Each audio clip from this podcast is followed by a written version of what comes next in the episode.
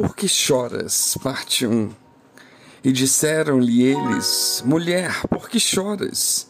E ela lhes disse: Porque levaram o meu senhor e não sei onde o puseram. João 20, 13. O momento mais feliz da vida de um cristão, sem dúvidas, é o que ele recebe Jesus como seu Senhor e Salvador. Muitas vezes, uma emoção profunda toca nosso coração ao pensarmos na nossa experiência de conversão, não é mesmo?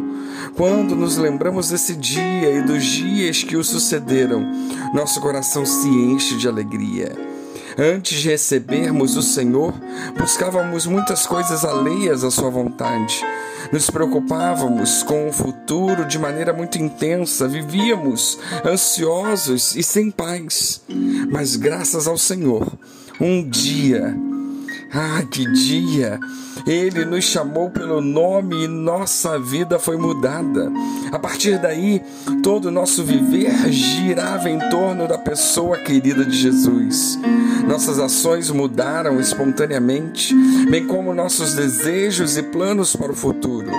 E quanto mais ouvíamos nosso nome sendo chamado por Ele através da leitura bíblica, da oração, da palavra nas reuniões da igreja, mais sentido fazia viver mergulhado no plano de Deus. Mais desejosos éramos por ouvir Sua doce voz e abraçá-lo forte em nosso coração. O nosso choro era por encontrarmos Sua presença e pela alegria da salvação. Tínhamos a certeza de que Ele se importava conosco. Mas algum tempo pode ter passado desde o dia em que fomos salvos. Para alguns, apenas um ou dois anos, para outros, dez ou mais. E a pergunta hoje, importante que soa para cada um de nós é: por que choras? A quem procuras? Essa pergunta foi feita a Maria Madalena uma vez. Temos essa descrição em João 20, do 1 ao 18. No domingo da ressurreição do Senhor, ela esteve no sepulcro e de madrugada, e depois viu a pedra removida, correu para avisar Pedro e João. Eles foram correndo até o túmulo, mas quando viram que o Senhor não estava ali, foram embora. Todavia, Maria permaneceu na entrada do túmulo chorando. Então dois anjos perguntaram para ela: Mulher, por que choras? E ela respondeu: Porque levaram o meu Senhor e eu não sei onde o puseram. E novamente a mesma pergunta chega a nós hoje: Por que choramos? A quem procuramos?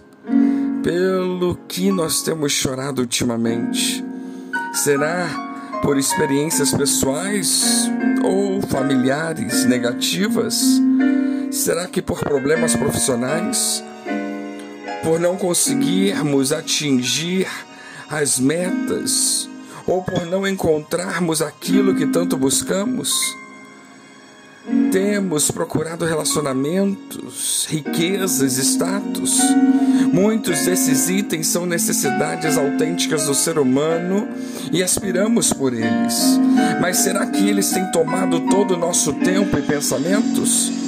Quais são as nossas prioridades? Quem ou o que estamos procurando? Por que choramos? Maria Madalena estava chorando pelo Senhor, por causa do Senhor.